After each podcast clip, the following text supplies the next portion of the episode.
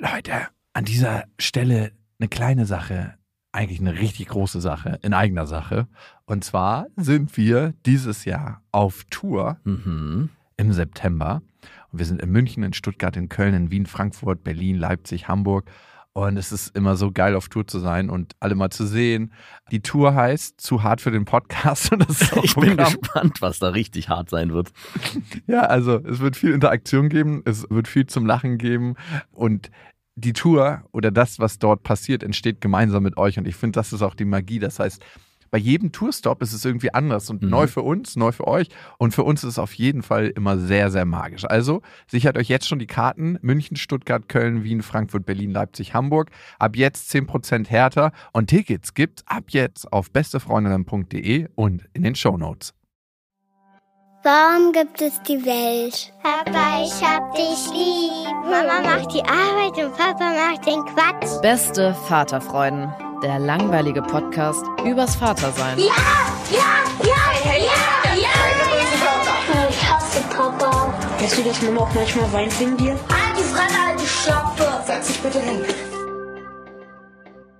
Hallo und herzlich willkommen zu Beste Vaterfreuden. Hello. Und wir wollen uns heute mal relativ vielen Hörerinnen-Mails widmen. Wir haben ja ganz schön viele von euch bekommen. Vielen, vielen Dank dafür. Führst du eigentlich schon so richtig diepe Gespräche mit deiner Tochter oder mit deinem Sohn? Ich meine, deine Tochter ist acht, da müsste es jetzt langsam möglich sein. Ne? Ja, was so ein bisschen passiert, ich weiß nicht, ob ich das schon als tiefe Gespräche bezeichnen kann, dass ich sie mir manchmal zur Seite nehme, wenn es irgendwie eine Situation gab mit ihren Freundinnen oder äh, in der Schule, die sie erlebt hat, dass ich. Wie Papa das gemacht hätte, sage ich dir jetzt mal. Nämlich viel, viel besser. Nee, was ich schon versuche, ist auch so einzusteigen mit so einem Satz wie, ich Was hast du denn da falsch gemacht? Denk mal nach. Ich glaube, es fühlt sich, ich glaube, ich verstehe, wie sich das anfühlt. Das- Das kann schon sein, dass es einen ganz schön traurig macht, wenn man zum Beispiel ausgeschlossen wird von zwei Freundinnen.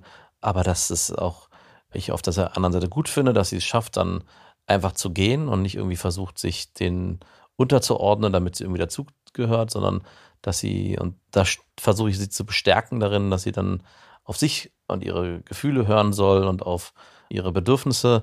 Und ich würde schon sagen, dass es schon so ein erster, in so eine Richtung tiefere Gespräche geht, sich über Gefühle und Emotionen so detailliert versuchen auszutauschen. Was sagt sie da? Kann sie das schon benennen? Weil ganz oft ist es ja so, dass Menschen, die nicht gelernt haben, so wirklich mit ihren Gefühlen umzugehen oder irgendwann es verlernt haben zu fühlen, noch nicht mal benennen können, wie sie sich fühlen. Die wissen, irgendwas ist da, so als ob was drückt. Also sie können nicht sagen, das ist Trauer oder so. Und kann sie das? Nee, also ich glaube, ein Kind fällt es sowieso erstmal gar nicht so einfach, so die ganze Bandbreite von Emotionen genau benennen zu können, sondern es auch mit acht kommt noch ein Satz wie ich fühle mich nicht gut oder ich bin traurig oder vielleicht sagt sie auch einfach gar nichts, sondern ich merke das an ihrer Stimmung oder sie kommt zurück und man merkt so ein bisschen, okay, sie kommt vielleicht nicht ganz so fröhlich, wie sie gegangen ist. Und da versuche ich dann schon reinzugehen, ohne zu offensiv und zu übergriffig äh, zu agieren. Im Sinne so, hey, komm, jetzt schon, erzähl doch mal, was los ist. Komm, jetzt setz dich mal hin oder erzähl mal, sondern ich, ich versuche schon immer so aus der Ich-Perspektive ihr was zu geben. Also, dass ich einen, einen Vergleich aufmache oder eine, eine Situation beschreibe, die ich erlebt habe und das im Raum stehen lasse und schaue, wie sie sich das, ob sie sich das dann rausnimmt und wie sie darauf reagiert. Und so kann dann schon ein Gespräch entstehen, dass sie das dann beschreibt, wie sich das für sie angefühlt hat und ich sage, ach, okay, schon blöd, oder? Und dann kann sie es, also ich versuche sie nicht irgendwie so zu beeinflussen, sondern ihr das selber zu ermöglichen, dass sie es schafft, das dann auch entsprechend zu benennen. Aber sie kommt jetzt nicht äh, mit, äh, mit der Satz, ja, Papa, ich habe mich hier wieder sehr emotional in meinem Selbstwert verletzt gefühlt durch die Situation drüben. Also sowas passiert natürlich nicht. Kommt bald. Vielleicht, ja. Aber ich finde es krass wichtig. Also es kam mir gestern auch nochmal, ich wollte sie eigentlich heute, das ärgert mich ein bisschen, ich wollte sie heute nochmal bestärken und sagen, hey, wie toll ich sie das finde, dass sie halt, wie gesagt, aus der Situation rausgegangen ist und sich eben nicht angebiedert hat oder nicht versucht hat, sich anzupassen, sondern da auch so selbstbewusst ist und sagt, okay, nee, ist mir zu blöd. Es ging ganz konkret um ein Spiel, was sie gespielt haben bei den Nachbarn. Da waren die zu zweit, zwei Mädels und sie ist dazugekommen. Und dann meinte das Nachbarsmädchen, du, wir spielen hier aber nicht im Spiel, das ist hier alles ernst. Also die haben irgend so ein Detektivspiel oder so gespielt. Und das war meiner Tochter nichts, das war ihr irgendwie zu unheimlich. Und das zielte auch so ein bisschen darauf, hey, wir haben hier so eine Zweiergruppe und wir machen hier unser eigenes ernstes Ding. Und wenn du da mitmachen willst, dann musst du das auch akzeptieren, also die Regeln so vorbestimmen. Und da hat sie sich rausgezogen. Da wollte ich sie heute eigentlich nochmal drin bestärken, dass ich das toll finde, dass sie das geschafft hat und eben nicht irgendwie sich angebiedert hat. Mach es wie Papa, werde Einzelgänger. genau, mach es wie Papa, werde Einzelgänger. Nee, die Tendenz hat sie gar nicht. Sie, sie will überhaupt nicht Einzelgänger sein, ganz im Gegenteil. Sie ist super sozial interessiert an Freunden und sich mit Leuten treffen und trifft sich eigentlich jeden Tag mit Menschen, also mit anderen Freundinnen. Also von daher. Also hat sie da einen anderen sozialen Durst als du. Würde ich schon behaupten, ja. Also zumindest ist es jetzt noch so, aber ich glaube, als Kind hatte ich auch noch einen größeren sozialen Durst. Das kommt dann ja erst später als im Erwachsenenalter. Ich habe bei meiner Tochter, by the way, mittlerweile das Gefühl, dass sie mich verarschen will. Dass es so eine Truman-Show ist, dass sie irgendwie einen kleinen Erwachsenen in einen Kinderkörper gesteckt haben und mich testen wollen einfach. Und sie mir mittlerweile nur noch Fragen stellt, um meine Dummheit zu testen. Ah ja, was sind für eine Frage zum Beispiel? Sie meinte letztens so, Papa, ja, was war vor der Welt? Hm. Und ich so, ja, da war gar nichts. Und sie so, das weiß ich, aber ich kann mir das nicht vorstellen. Sie fragt so krass weirde Sachen irgendwie. Ja. Was sagst du da bei sowas? Ich habe letztens von meinem Sohn die Frage gestellt bekommen, wie er sich Unendlichkeit vorstellen kann. Das ist schon ganz schön viel, meinte ich. Und ich so, "Mm, ja, das ist schon ganz schön viel. Und dann zu versuchen, detailliert zu beschreiben, irgendwie über Zahlen oder Entfernung oder auch Planeten. Man wird, es wird immer abstrakter. Es ist eigentlich fast nicht möglich zu erklären. Stell dir vor, du fängst an, an der Ostsee die Sandkörner zu zählen. Ja, also es gibt schon Beispiele, die man nehmen kann, oder ich habe, glaube ich, mit Sternen am Himmel agiert. Ne? Das ist, guck mal die Sterne, die, die du siehst und versuch die mal zu zählen und dann stell dir vor, es gibt noch, weiß ich nicht. Und es ist aber trotzdem, bleibt immer so ein, mhm, okay, hilft mir jetzt auch nicht weiter. Also Kinder wollen ja eigentlich klare Antworten auf die Fragen. Und es gibt halt viele Fragen, auf die wir auch als Erwachsene keine genaue Antwort geben können. Es gibt Frage. mehr Fragen, auf die wir keine klare Antwort Ja, ist ja. Ja, Wenn du dir wirklich darüber Gedanken machst, dann hast du auf die meisten Fragen keine Antworten. nein. Auf ein ganz paar hast du Antworten, aber wenn man da auch tiefer nachfragen würde, würdest du wieder merken, dass du keine Antworten hast. Mhm. Ich glaube, wir halten uns für so schlau, weil wir unsere Scheinwerfer irgendwie in die Dunkelheit richten und dann ein bisschen was sehen können. Aber eigentlich können wir die Welt nicht beantworten. Mhm. Und das finde ich so krass irgendwie, dass einem das Kinder schon aufzeigen. Ich mache mir öfter darüber Gedanken, es gibt so, finde ich, Menschen, da wäre ich gerne mal Mäuschen in deren Kopf und frage mich immer so, wenn ich die dann sehe, irgendwo, worüber machen die sich Gedanken in ihrem Leben? Also ist es denn so, ja, was kaufe ich ein? Okay, heute gibt es irgendwie. Wärst du gerne da in dem Kopf der anderen? Ja, ich frage mich manchmal, wie die ihr Leben leben und was sie sich so fragen und womit die sich beschäftigen. Ich wäre nicht so gerne irgendwie den ganzen Tag da in dem Kopf gefangen. Aber glaubst du, es gibt Menschen, die machen sich viel Gedanken und philosophieren in ihren Köpfen und dann gibt es wieder Menschen, die so, ja, äh, heute gibt's Bolo und äh, Musiker um sechs aufstehen. Ja. Ich glaube, von der eher zweiteren Sorte gibt es weitaus mehr. Ist das einfacher? Und ich hoffe auch, dass es von der Sorte mehr gibt. Ich glaube, sonst würde unsere Gesellschaft auch nicht funktionieren. Wenn wir zu viele Leute hätten, die nur die ganze Zeit philosophieren und den ganzen Tag vergrübeln würden, wie das Universum funktioniert und die Unendlichkeit und sich dann eigentlich nur vier Stunden, ah, heute war wieder ein produktiver Tag, ich habe mich vier Stunden in meinem Bett in meinen eigenen Gedanken gewälzt. Mariniert. ich bin das Schnitzel, was sich in seinen eigenen Gedanken mariniert. Ey. Also ich ertappe mich ja auch selbst oft dabei, dass ich da so Ge- Gedankengänge habe und dann denke so, Alltagsphilosoph. wo bist du hier wieder gelandet? Und auch Kinder können da manchmal einen echt einen coolen Anstoß geben, genau durch solche Fragen, wo man sich dann nochmal, wo man Man zieht sich mal vier Stunden zurück Genau. und denkt drüber nach. und ähm, von daher, wenn ich dann so mich umgucke, denke ich, ach, ich glaube, es ist schon ganz gut, dass es nicht so viele gibt, die vielleicht sich, Aber du hältst dich doch wohl möglich nicht für so einen, der so wahnsinnig viel übers Leben philosophiert und so, ne? äh, naja, zumindest, also ich interessiere mich schon sehr für Philosoph Philosoph Philosophie. ja, genau, für das. Bitte? Für was nochmal? Für was? genau, für Philosophie. Ich wollte philosophische Themen sagen, aber für Philosophie. Aber äh, es ist jetzt nicht so, dass ich jetzt den ganzen Tag damit vergrübel. Ich würde schon sagen, ich bin jetzt nicht der Bolognese-Mensch, der sich am Tag darüber Gedanken macht, was am Mittag auf den Tisch kommt. Ja, Aber ich bin eher vergrübelt. Ist auch gar nicht so gut, ne? Im, so rum zu philosophieren ist auch sehr nah am Rumgrübeln. und Grübeln ist ganz nah dran an einer Depression. Ja. Du, äh, wir hören mal auf zu grübeln. Wir kümmern uns hier um die Hörerinnen-Mails von euch. Ihr könnt uns ja mal schreiben an beste.bestefreundinnen.de mit dem Betreff Vaterfreuden. Und das hat die Pia getan. An dieser Stelle eine kleine Werbung und es ist Ikea mit Small Start und ihr kennt die Serie für Kinder. Da können Kinder alleine Ordnung lernen und aber auch ihr Leben gestalten im Kinderzimmer. Und das ist eine Serie, die mitwächst, das heißt sehr, sehr praktisch. Und Kinder entwickeln sich ja immer weiter, schneller als man denkt. Also ich habe jetzt gerade meine Tochter angeguckt und gedacht so, wow, vor zwei Monaten war die noch ganz anders. Ja, meine große Tochter sieht aus wie eine, wie eine alte Frau mittlerweile fast schon. Ja, wenn sie so ein Tuch umbinden. Ne? Das macht meine Tochter öfter mal.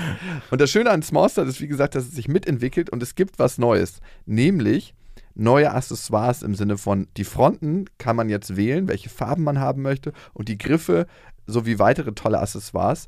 Also das heißt, man kann es nochmal individueller gestalten. Die Griffe sind auch herrlich groß. Die Kinder können die Möbel alle selber gut bedienen und es sieht einfach super individuell aus irgendwie. Genau, und die Kinder können diesmal auch selber mitbestimmen, wie sie ihr Zimmer gestalten. Und ich erlebe das auch gerade bei meiner Tochter, die sagt, hey, ich möchte jetzt einen neuen Schrank und ich möchte das so und so haben.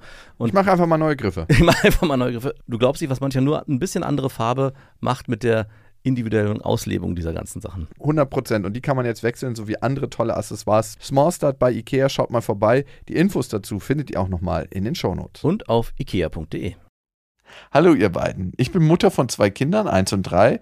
Mir ist ein achtsamer Umgang wichtig und Mhm. mich belastet es, wenn Eltern körperlich oder seelisch nicht gut mit ihren Kindern umgehen. Stresst dich das? Teilweise ja. Okay. Ich möchte nicht einfach weggucken, sondern helfen. Um da, den äh, halt, da möchte ich kurz einhaken. Da hört es dann aber auch bei mir schon wieder auf. ja? Ja, also ich äh, kann gut weggucken und nicht helfen. Ich kann mich darüber aufregen, echauffieren und mir solche Fragen stellen, wie, wie kann man nur? Aber dann hört es auch schon auf. Und dann dich kurz einen Moment besser fühlen, weil du es Genau. so viel besser machst. Mhm. Oder? Ja. Gut. Wenn Eltern körperlich oder seelisch nicht gut mit ihren Kindern umgehen. Ich möchte nicht einfach weggucken, sondern helfen, um den Teufelskreis verletzte Menschen, verletzten Menschen zu unterbrechen und die Welt damit ein bisschen besser zu machen. Mhm. Ich habe ein Beispiel. Ich bin gerade im Urlaub in der Türkei und am Pool hat eben eine Mutter ihren etwa achtjährigen Sohn ins Gesicht gehauen und ins Wasser geschubst. Okay, da, halt, stopp. Ich glaube, da würde ich vielleicht auch intervenieren. Warte, warte, warte, jetzt geht's weiter, sodass er das Gefühl hatte zu ertrinken, bis seine größere Schwester ihm geholfen hat. Der Junge hat anschließend am Beckenrand geweint. Der Junge hatte vorher ein Zopfgummi nicht zurückgegeben. Aus meiner Perspektive eine Lappalie. Naja, also jetzt mal zu dem Zopfgummi. Ich habe die Frau gefragt, ob ich ihr helfen kann, gesagt, dass ich Hauen nicht in Ordnung finde, ob wir gemeinsam nach Handlungsalternativen suchen wollen. Boah, wie furchtbar pädagogisch korrekt. Das macht mich ja direkt wütend. Ey, Der hätte auch mal ein schöner. Sie wurde auch direkt ins Becken gestoßen. Ja. Sie gleich hinterher. Der hätte schon eine unqualifizierte Aussage fallen dürfen. Sie meinte, sie würde mir keine zwei Stunden geben, um zu verstehen, dass es an dem Jungen liegt und ist weggegangen. Im Weggehen meinte ich zu ihr, es liegt nicht an dem Jungen. Nicht optimal, aber ich finde es schon mal gut, dass ich überhaupt gesagt habe, dass ich ihr Verhalten nicht in Ordnung finde. Die hat ihre ganze. Mein Job ist dann. ja, die Mutter hat danach den Sohn wahrscheinlich gewaterboardet, ey. ich habe ja, ich hab ja alles getan. Für mein Gewissen wieder eine gute Tat. Junge, komm her.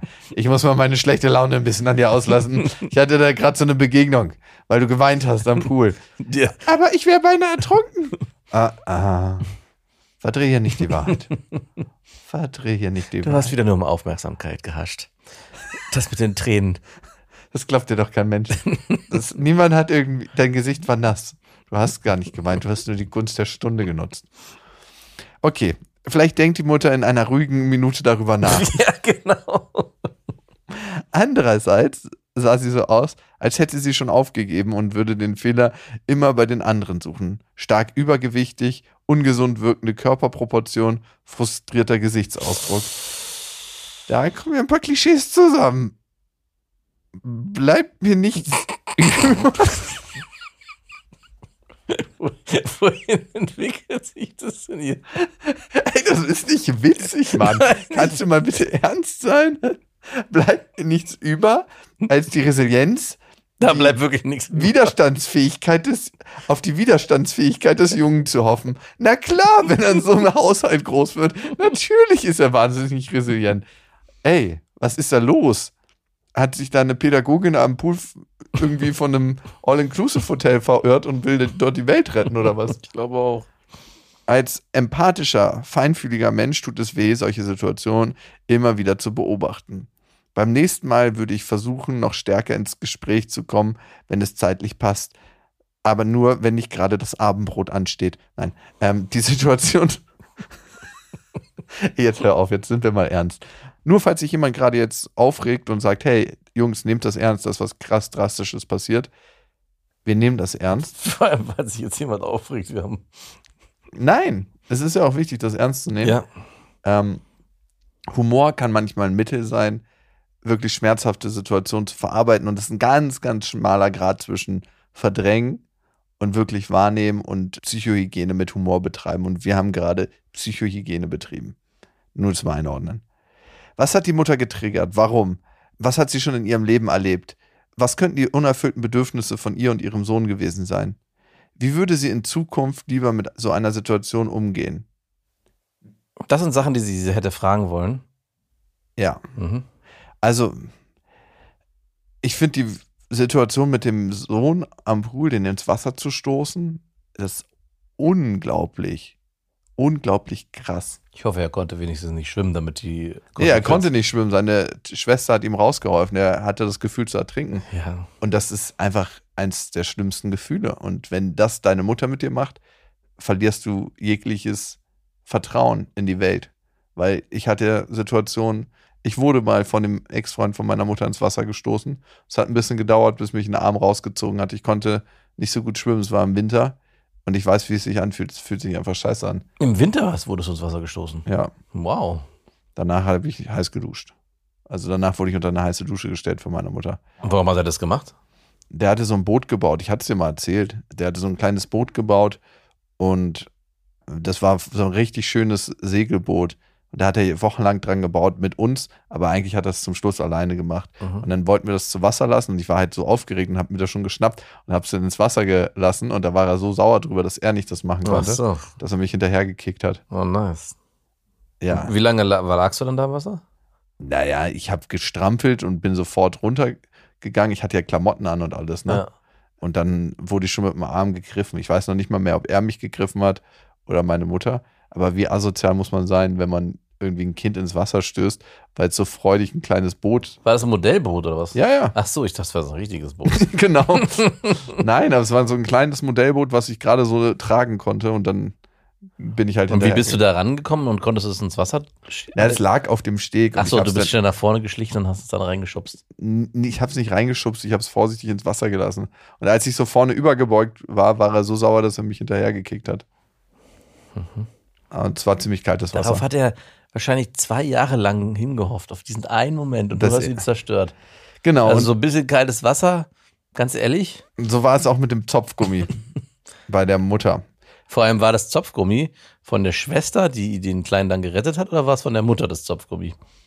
Das fehlt in ihrer Frage, die sie gerne der Mutter gestellt hätte. Also, ich meine, jetzt ist jetzt wirklich eine sehr extreme Situation, wo man ja nicht nur eine körperliche Übergriffigkeit miterlebt, sondern auch eine seelische, wie du es ja schon beschrieben hast. Ich habe jetzt so eine krasse Situation nicht erlebt, aber es gibt schon auch mal Momente, wo ich denke, ey, so wie ihr gerade mit eurem Kind umgeht, und das müssen gar nicht so eine krassen Sachen sein. Das können kleine Streitereien sein, das können kleine Auseinandersetzungen sein um ein bestimmtes Thema.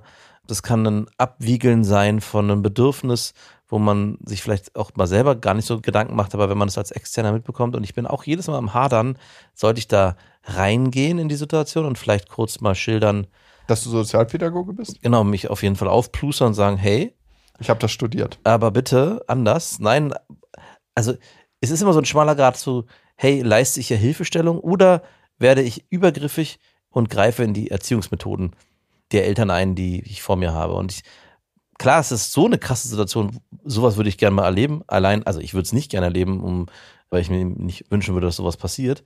Aber wenn ich sowas erleben würde, würde ich gern doch mal sehen, wie ich dann agieren würde. Weil ich glaube schon, dass ich da sehr vehement und nicht so pädagogisch korrekt, wie die Hörerin agiert hat, eingreifen würde. Und wahrscheinlich auch sehr deplatziert die Mutter mir vorknöpfen würde und äh, ihr Sachen sagen würde, die wahrscheinlich in dem Moment genauso wenig helfen würden, aber zumindest hätte ich dann krasse Bedürfnis, mir Luft zu machen. Geht es dann noch um das Kind oder um dich? Ja, Ich, also bei ich geht, es geht mir schon um das Kind, aber es geht mir auch darum, dieser Mutter in so einer Situation vielleicht die nochmal wach zu rütteln und ihr zu vermitteln, was hier gerade passiert. Ich weiß nicht, ob man mit so einer ganz weichen, ah, was könnten denn hier für Bedürfnisse gerade im Raum stehen und vielleicht überlegen sie doch nochmal, wie sie sich beim nächsten Mal anders verhalten können. Wenn Aber verletzte Menschen verletzen Menschen, wissen wir doch jetzt. Wissen wir, aber ich glaube, manchmal kann es auch helfen, mal ganz deplatziert. Manche Menschen sprechen nur die Sprache der Straße. Ja, ist leicht so. Also, mein Vater hat es mal zu mir gesagt, dass manche Menschen nur die Sprache der Straße sprechen. Mhm. Und ich weiß, Ja. was er damit meinte und ich habe ihn öfter mal gesehen, wie er so agiert hat. Und die haben es dann in dem Moment immer relativ schnell, relativ gut verstanden. Ob sie es dann mitnehmen, ist dann wieder eine andere Frage. Naja, die sprechen dann auch mit anderen Menschen die Sprache der Straße. Also ich will jetzt hier die nicht mir vorknüpfen und so, aber Wie fühlt sich das dann an Aber unter Wasser? Genau, das wollte ich nicht machen. Aber in, in einer bestimmten Vehemenz und auch Klarheit. Ey, Gib mir mal ein Beispiel, würdest du das machen? Ich bin jetzt die Mutter. So, und das machst du nicht nochmal mit dem Zopfgummi, ne? Sonst gehst du nochmal baden. Sag mal, merken Sie gerade, was Sie da tun, wie Sie sich hier gerade Das verhalten? geht sie gar nichts an. Ich rede hier gerade mit meinem Sohn. Wer denken sie eigentlich, wer sie sind?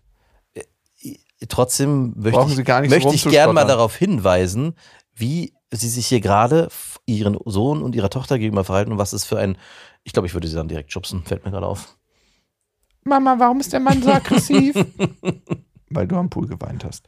Na, es ist wirklich, Pia fragt ja dann eine Frage, die wirklich wichtig ist, ne? Das hat ja was mit Zivilcourage zu tun. Genau. Und Pia, was ich glaube ich ganz wichtig finde, wann fängt deine Welt an? Dein Bedürfnis im Sinne von, ich will hier was bewegen, ich möchte hier was ändern, ich möchte die Welt ein Stückchen besser machen. Des Bedürfnisses wegen, also da geht es ja dann nicht mehr um die Situation, da geht es nicht mehr um den kleinen Jungen, da geht es nicht mehr um die Mutter. Und wann geht es tatsächlich wirklich um Genau. die Mutter? Und genau da ist der schmale Grad, glaube ich, da sollte man unterscheiden. Wo geht es wirklich darum, den beiden zu helfen und nicht darum, dir die Welt ein Stückchen besser zu machen? Damit kannst du dir ein gutes Gefühl einheimsen. Ist auch nicht schlecht, ne? Ist nichts gegen zu sagen, aber ich glaube, dann ist man in der Tendenz ein Stückchen drüber und in dem Moment, wo du ein Stückchen drüber bist, wird die Mutter es nicht aufnehmen können. Also, Aber die kann, kann die Mutter das überhaupt aufnehmen? Nein, also erstmal ja. in der Situation ist die Mutter maximal erregt. Keiner kriegt so einen Ausflipper, wenn er nicht maximal erregt ist.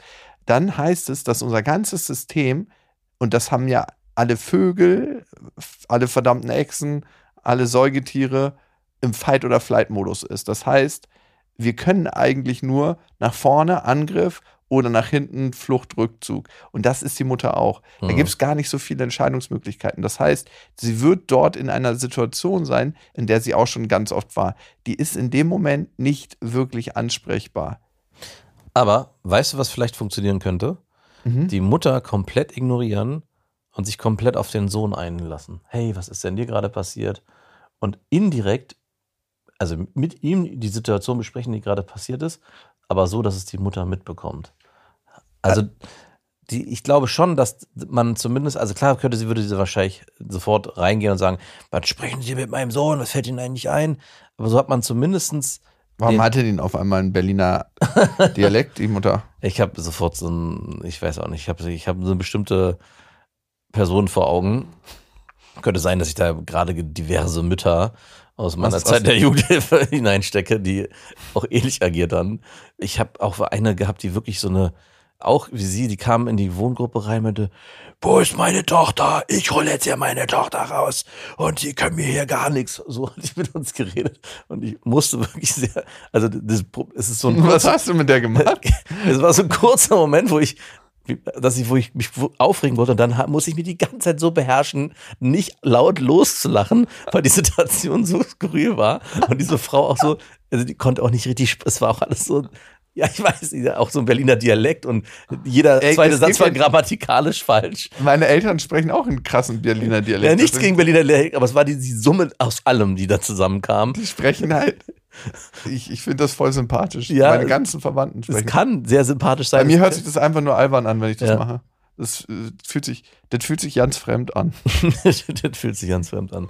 Und ich glaube, es könnte vielleicht eine Möglichkeit sein, mit dem Sohn zu sprechen, vielleicht ihm auch nochmal Deine Mutter ist gerade maximal erregt. Die Nein, auch Mitgefühl mit zu haben mit dem Sohn, wie furchtbar das gewesen sein Ja. muss.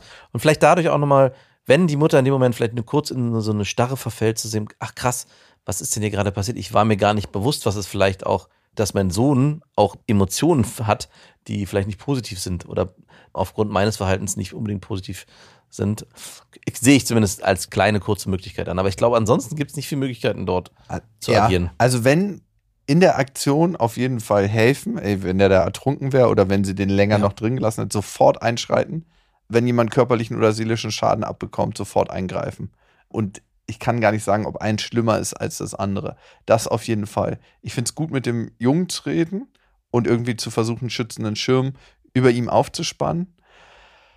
Und ansonsten die Mutter, da würde ich versuchen, die ein bisschen später abzupassen. Wenn ihr im gleichen Hotel seid, dann gibt es eine gute Chance, die am Buffet zu kriegen. Und für gewöhnlich, da gibt es auch Studien zu, sind Menschen, nachdem sie gegessen haben, ein bisschen gechillter. Ja, vielleicht die war einfach nur sehr hungrig. Du bist nicht du selbst, wenn du Hunger hast. Nein. Aber die eigentliche Kannst du bitte mal ein bis, bisschen ernst Wollte ich gerade. Die eigentliche Frage von Pia ist ja, glaube ich, grundlegend, wie verhalte ich mich in Situationen, wo ich das Bedürfnis habe, reinzugehen oder eben mich rauszuhalten? Genau. Und es ist total schön, dass du so einen Gerechtigkeitssinn hast, dass du eine Moral hast, dass du deine Werte hast, nach denen du handelst. Und das solltest du auch beibehalten. Ich glaube, du fühlst dich sonst jedes Mal schlecht. Und am Ende geht es ja immer um die eigenen Gefühle. Es geht ja gar nicht um die anderen. Aber was ganz, ganz wichtig ist, glaube ich, wenn man wirklich helfen möchte, wenn man der Frau helfen will, wenn man dem Jungen helfen will, am Ende ist es eigentlich ein Fall für die Jugendhilfe. Also so ein Umgang ist ein Fall für die Jugendhilfe. Das ist ganz, ganz schwer zu ermöglichen in der Situation. Aber ich finde es gut, dass du reingegangen bist, dass du der Mutter gezeigt hast, sowas darf nicht passieren. Und ich glaube, das ist gut, dass die Mutter da einen Riegel vorgeschoben gekriegt hat. Deine Frage war ja noch, wie kannst du damit umgehen? Ja, ich glaube, es ist besser, die Mutter abzupassen, wenn sie ein bisschen runtergeköchelt ist. Vielleicht sogar warten am Pool. In den meisten Fällen sind wir nicht so lange in so einem hohen Erregungszustand und dann wieder aufnahmefähig. Und klar, auf jeden Fall ganz, ganz ruhig mit ihr reden, so wie sie es vielleicht gar nicht kennt, die Mutter, weil die wird vielleicht in ähnlichen Situationen selber als Kind gewesen sein. Menschen tendieren dazu, die Trauma, die sie selber erfahren haben, auch wieder zu reinszenieren. Also es gibt da Studien zu, dass sowas passiert. Und ansonsten ist es einfach eine verdammt knifflige Situation. Also Mhm. ganz, ganz hart. Und schön, dass du den Mut hattest, da wirklich einzugreifen. Behalt dir das bei. Weil ich glaub, Ja, und ich glaube, abschließend hat, egal wie sie darauf reagiert hat, irgendeinen Effekt wird es auf sie haben, der nicht Mhm. unbedingt negativ sein wird. Also sie wird auch, wenn sie da vielleicht gar keinen Zugang zu hat, trotzdem vielleicht mit irgendjemandem drüber sprechen, hey, ich wurde da angesprochen von irgendeiner, weil ich meinen Sohn ins Wasser geschubst, habe. Und das, irgendwas wird es trotzdem mit ihr machen. Also zumindest arbeitet was in ihr und das kann schon auch dazu führen, dass sie vielleicht doch nochmal anders reflektiert und sich fragt, war das vielleicht wirklich die richtige Situation? Also auch, dass sie gesagt hat, wären sie mal zwei Stunden mit meinem Sohn, dann würden sie mich verstehen. Auch dieser Satz hat für mich, wenn ich den nochmal positiv versuche umzuframen, hat so zumindest eine Erkenntnis liegt da drin, dass scheinbar es ein Missverhältnis gibt zwischen ihr und ihrem Sohn, wo man dran arbeiten könnte. Und vielleicht hat dein drauf zugehen dazu geführt, dass sie zumindest merkt, okay, ich bewege mich gar nicht mehr in meiner eigenen Blase, sondern es gibt auch noch Menschen drumherum, die das mitkriegen, weil so krass wie die Situation sich ja darstellt, in so einer öffentlichen Situation ist sie ja in ihrer eigenen Welt schon fast gefangen, dass sie ihr entweder ist ja völlig egal, was drumherum passiert, oder sie kriegt gar nicht mehr mit, wie sie sich draußen verhält, weil niemand es mehr anspricht. Also das ist vielleicht auch gar nicht unwichtig, dass du in so einer krassen Situation auf sie zugegangen bist, damit ihr auch nochmal bewusst wird, ey, mein Ver Verhalten ist vielleicht doch gar nicht so, so passend. Mhm. Ja, dass sie das von außen gespiegelt kriegt, Ja. auf jeden Fall. Es wird was gemacht haben. Es ist in jedem Fall besser, als nichts zu tun. Und darum, ja, nicht alle haben den Mut.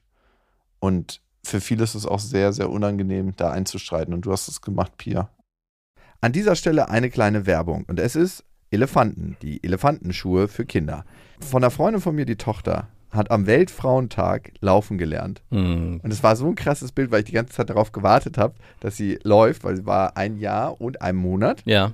Und dann hat sie mir dieses Video geschickt und meinte so, heute ist sie aufgestanden und hat angefangen zu laufen. Und dieses Bild zu sehen, wie sie von der Kamera verfolgt wird und so ihre ersten Schritte macht. Und sie ist relativ weit gleich gelaufen. Also Ja. war ja Weltfrauentag. Da läuft sie natürlich weit. Und es war so ein krasser Moment irgendwie. Und dann noch am Weltfrauentag war irgendwie richtig, richtig schön. Und ich weiß noch, wie meine Tochter die ersten Schritte gemacht hat. Das ist ein unvergesslicher Augenblick für mich. Das werde ich wirklich nie vergessen. Und in dem Moment muss man sich natürlich Gedanken machen, wie läuft das Kind jetzt außerhalb der eigenen Wohnung rum? Ja, oder aber auch in der Wohnung, wenn es ein bisschen kälter ist. Ne? Ja. Und es gibt bei Elefanten die perfekten Schuhe für Kinderfüße und das schon seit 1928, also bald 100 Jahre. Es gibt da die Elefantenlauflerner, die optimale Unterstützung für die ersten Schritte und die sind aus weichem Leder mit zweifach Klett zum Reinschlüpfen, ideal für die ersten Schritte und die unterstützen auch die Abrollbewegung. Mhm. Und das in klassisch schönen Farben. Und gerade in den ersten Jahren sind ja die richtigen passenden Schuhe besonders wichtig für eine gesunde Entwicklung des Fußes. Und ich erinnere mich noch, dass selbst bei uns zu Hause Elefantenschuhe immer was ganz Besonderes waren. Ja, stimmt. Ich, auch- ich, ich habe mich immer gewundert als Kind, warum, Elef warum die Elefantenschuhe heißen und dachte immer, die wären für Elefanten, aber sind sie natürlich nicht. Alle Infos zu den Elefantenschuhen findet ihr natürlich auch nochmal in den Shownotes. Und auf elefanten.de. So, die nächste Hörermail, die kommt von Victoria, natürlich auch versendet an beste.bestefreundinnen.de mit dem Betreff Vaterfreuden. Und äh, sie schreibt: Hallo Max, hallo Jakob. Ich höre eure Podcasts in Dauerschleife. Auch beste Freundinnen und den Jakobsweg. Ja, auch den. Zwei Fragen tauchen dabei immer wieder auf. Wo ist Max anderes Ei? Es ist verschrumpelt irgendwo in Italien im Bioabfall gelandet. In der Biotonne? Da kaut doch irgendjemand drauf. Man denkt immer noch, das ist So ein ewiges Rosinchen. irgendwo in, in der Studentenfuttertüte ist das verschwunden. Ui, die schmeckt aber ein bisschen intensiver. Okay. Demjenigen ist es gehörig. Mit dem Studentenfutter. Gott. Okay, okay. Und die zweite Frage. Ähm, Italienische Spezialitäten. hat Vorspeisenplatte, hat Max Frau etwas gegen Jakob und andersherum? Ich glaube, also die Frage kann ja nur ich beantworten. Nee, die kannst du auch beantworten. Hat deine Frau was gegen mich? Nö, sie hat nichts gegen mich, aber sie ist jetzt auch. Kein Fan von ich mir. Glaube, es wird, nein, auch das nicht, aber ich, wie so, Ja, ey, ganz ehrlich, wir sind am Ende wie Geschwister. Wir haben uns nicht ausgesucht, Genau. aber wir haben jetzt nichts gegeneinander. Aber wir werden Ja. nie so ganz. Also Also ich, neutral würde ich schon beschreiben, das Verhältnis schon gerade. relativ neutral. Ey, ich habe Respekt vor ihr. Das muss ich sagen. Den ich habe habe ich auch. Respekt vor ihrer Leistung, vor ihr als Mutter, vor ihrem Organisationsgeschick, wie sie das Leben für euch regelt, von, vor ihrem finanziellen Geschick. Und ich glaube, so ist es auch andersrum. Sie hat Respekt vor mir, aber wir sind keine zwei Menschen, wo wir sagen so, okay, wir setzen uns mal einen Abend zusammen und quatschen einfach mal was. Nein, auf keinen Fall. Das ist, das ist so abstrakt, so weit weg. Ich weiß gar nicht, was gerade weiter weg sein könnte. ja, die nächste Mondfind. das- Nee, aber sie also es ist überhaupt nicht so, dass sie dich nicht leiden kann. Ganz im Gegenteil. Ich glaube, ihre Aber- Mama mag mich lieber als sie. Ja, das würde ich auch unterschreiben. ja. Aber du bist ja auch so, hast ja auch so ein bisschen was von einem verlorenen Sohn. Findest du? Mhm. So einen leichten Touch, so von dem, ach, den würde ich gerne mal einfach nur Der braucht ein bisschen Liebe. fest in den Arm Das denken nehmen. viele. Einmal nur kurz festen Arm, der arme Junge. Der strengt sich den ganzen Tag Na gut, so eine sehr kleine an. Portion Liebe hole ich mir jetzt ab.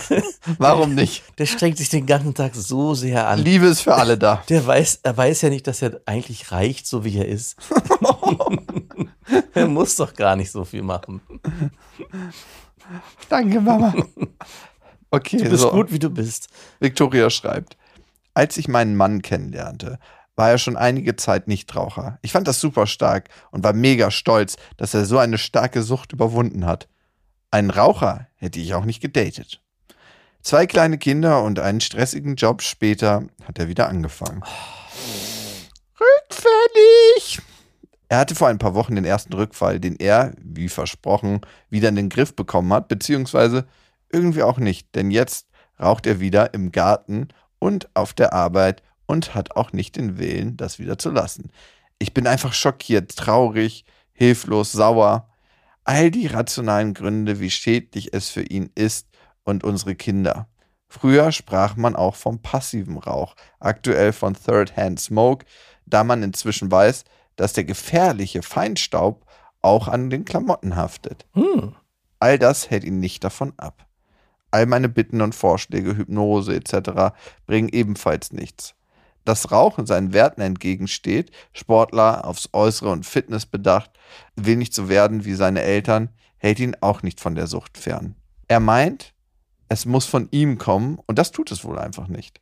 Meistens schweigt er einfach nur, mauert und macht Witze, wenn ich mit dem Thema anfange. Ich bin direkt so hart getriggert, wenn ich merke, er riecht nach Rauch. Er meinte, er küsst mich kaum noch, damit ich ihn nicht abweisen kann. Er ist im Widerstand, ich ebenfalls. Alles entwickelt sich sehr schnell in eine negative Spirale, auch weil ich Rauchen als das Dümmste empfinde, was man tun kann.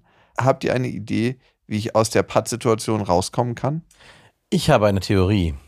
Ich Bitte. glaube, er geht fremd und übertüncht den Duft der anderen Frau mit Rauch. Plot Twist. Nein, aber hast du eine Idee? Also, wir haben ja zwei Kinder. Was ich gemacht habe damals, oder ich glaube auch mein Vater hat uns minimal angestachelt, weil er auch immer gesagt hat, meine Frau, Mutter hat nämlich damals geraucht, dass er das nicht cool findet und hat uns angestachelt, ständig meiner Mutter ein schlechtes Gewissen zu machen und rumzunörgeln, dass sie doch bitte aufhören soll. Und es hat irgendwann auch funktioniert. Also meine Mutter hat irgendwann angefangen, weniger zu rauchen und es dann irgendwann ganz sein gelassen, weil mein Bruder und ich ständig uns beschwert haben und jedes Mal, wenn eine Zigarette äh, angezündet wurde und wir diesen Rauch gerochen haben, und ich meine, früher war es ja noch viel krasser. Da wurde ja überall geraucht.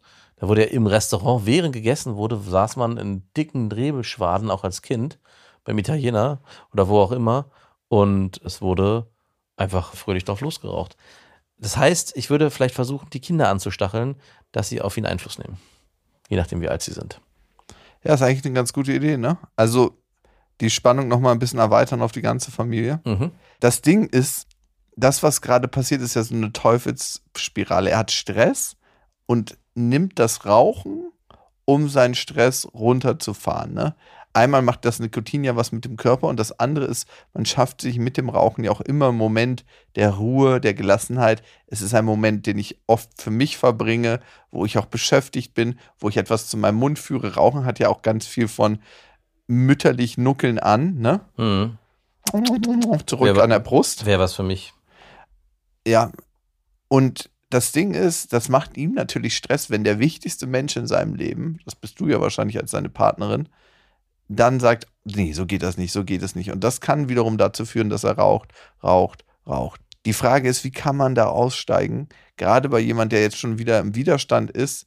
Tatsächlich glaube ich entweder, dass man über einen Wert geht, den er wirklich hat. Also du sagst, das entspricht seinen Werten nicht, weil er Fitness mag, beziehungsweise Gesundheit. Aber was ist denn noch ein höherer Wert für ihn, der ihn dazu motivieren könnte, aufzuhören? Und das werden wahrscheinlich seine Kinder sein. Mhm. Wie ich sage, die Kinder instrumentalisieren. Ich weiß nicht, Von beiden Seiten. Einmal die Kinder instruieren, ständig ihn zu nerven. Auf der anderen Seite als Mutter und Partnerin immer wieder auch zu sagen, es ist doch so schlecht für die Kinder, machst du dir da gar keine Gedanken drüber. ja, Und damit ist er in der Falle. Genau, ich weiß nicht, ob es das ist, ne? Was mich am aller, allerstärksten motivieren würde, weil ich in einer Situation war, wo ich genau wusste, hey, ich kann jetzt wahrscheinlich nicht mehr Vater sein mit meinem Unfall. Überleg dir mal, du wirst ziemlich sicher statistisch gesehen früher sterben. Und möchtest du Zeit mit deinen Kindern hier verbringen oder willst du tot sein? Und vielleicht ist das ein sehr harter Hebel, der wieder Stress macht. Aber vielleicht gibt es eine Möglichkeit für ihn, das tiefer zu sehen und dann eine Motivation dadurch zu schaffen, aufzuhören. Ja, was bleibt, ist leider, solange er die Erkenntnis nicht bei sich entdeckt, aufhören ist besser. Für mich wird es wahrscheinlich sehr, sehr schwierig werden, ihn zu überzeugen. Aus der Erfahrung her mit Rauchern, die ich hatte, vor allem bei Ex-Freundinnen, wie sehr ich da auch immer vehement dagegen gesprochen habe, weil ich Rauchen auch bis äh, auf den Tod nicht ausstehen kann und es gehasst habe. Es hat bei zweien gut funktioniert, zwei habe ich zum Nichtrauchen gebracht. Bei der dritten hat es nicht geklappt, da musste ich dann irgendwann die Reißleine ziehen Ja? und mich trennen. Ja, gut, aber die wird sich jetzt nicht trennen. Na, weiß ich nicht. Also es gibt schon, glaube ich, irgendwann so einen Punkt, wo selbst sowas Kleines, was vielleicht als Reicht denn aus? etwas, was als Kleines angefangen hat, einen so vehement stört, dass man sich dann irgendwann fragen muss, kann ich mit der Person zusammenbleiben, wenn, und ich meine, das ist jetzt ein, eine Sache, die vermeidbar wäre, ja. Kann ich mit dieser Person zusammenbleiben, wenn er mein Bedürfnis, sich zu ändern, an dem Punkt so krass ignoriert. Also es trifft nicht auf alle Dinge zu, aber ich finde beim Rauchen ist es so eine, ist so ein bisschen so, wie man im Raum sitzt Ja. und einem ist zu warm und demjenigen, dem es zu warm ist, der hat einen Pullover an und der verlangt von dem anderen, hey, lass mal hier das Fenster aufmachen.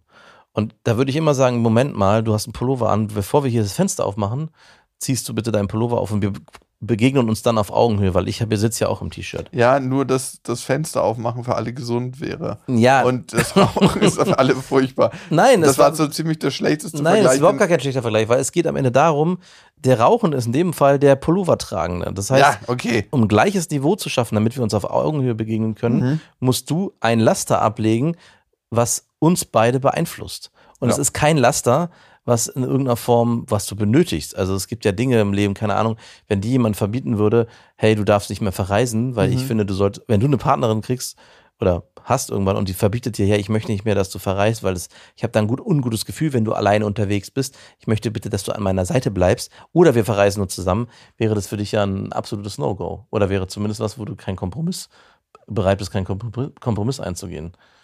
Und von daher finde ich sowas wie Rauchen nicht vergleichbar mit so Diskussionen in Partnerschaften, wo man sich in irgendeiner Form arrangieren kann.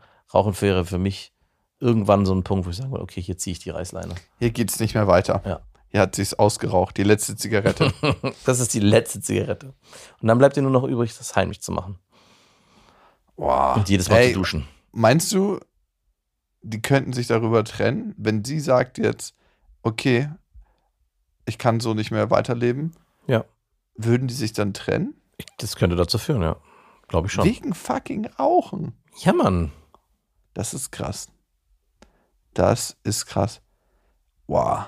Aber es ist auch hart, ne, wenn er sich so dagegen versperrt und mit ihm kein Reden ist. Ja. Ja, eine knifflige Situation in jedem Fall. Und boah, ich wüsste nicht 100%, was wirklich hilft. Aber auf jeden Fall hilft es ziemlich sicher nicht, in der maximalen Erregung auch da miteinander zu sprechen, sondern gucken, wann hat er einen guten Moment, wann hat er einen ruhigen Moment, wie kannst du liebevoll mit ihm reden. Weil er fühlt sich schon in die Ecke gedrängt und natürlich ist es beschissen, aber es wird nicht helfen, wenn du raufhaust, sondern eher, wenn du mit ihm in Liebe bist und ihm deine Werte klar machst, was dir wichtig ist mit den Kindern und wie es auch auf sein Leben mit den Kindern Auswirkungen hat. So, es hat sich ausgeraucht in dem albernsten Podcast Deutschlands. Ja, bis dahin. Wir wünschen euch was. Das war Beste Vaterfreuden, eine Produktion von Auf die Ohren.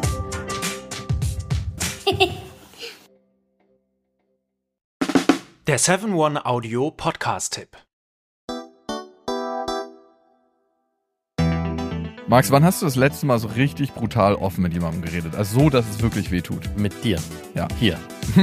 Das sind wir, beste Freundinnen, der ultra-ehrliche Männer-Podcast. Und wir reden über Liebe, Sex, Beziehung, über alles, was eigentlich hinter verschlossenen Türen besprochen wird. Und manchmal auch über Freundschaft. Bei uns erfahrt ihr so Sachen, wie man wirklich herausfinden kann, ob man mit einer Frau zusammen sein will oder doch nur bimsen. Und warum Max Freundin gerade zumindest im Podcast einen Riesenunfall mit ihrem Pferdehänger hatte. Das eine oder andere Gedankenexperiment wird ja auch noch gemacht. Also hört rein, jeden Donnerstag gibt's beste Freundinnen überall, wo es Podcasts gibt.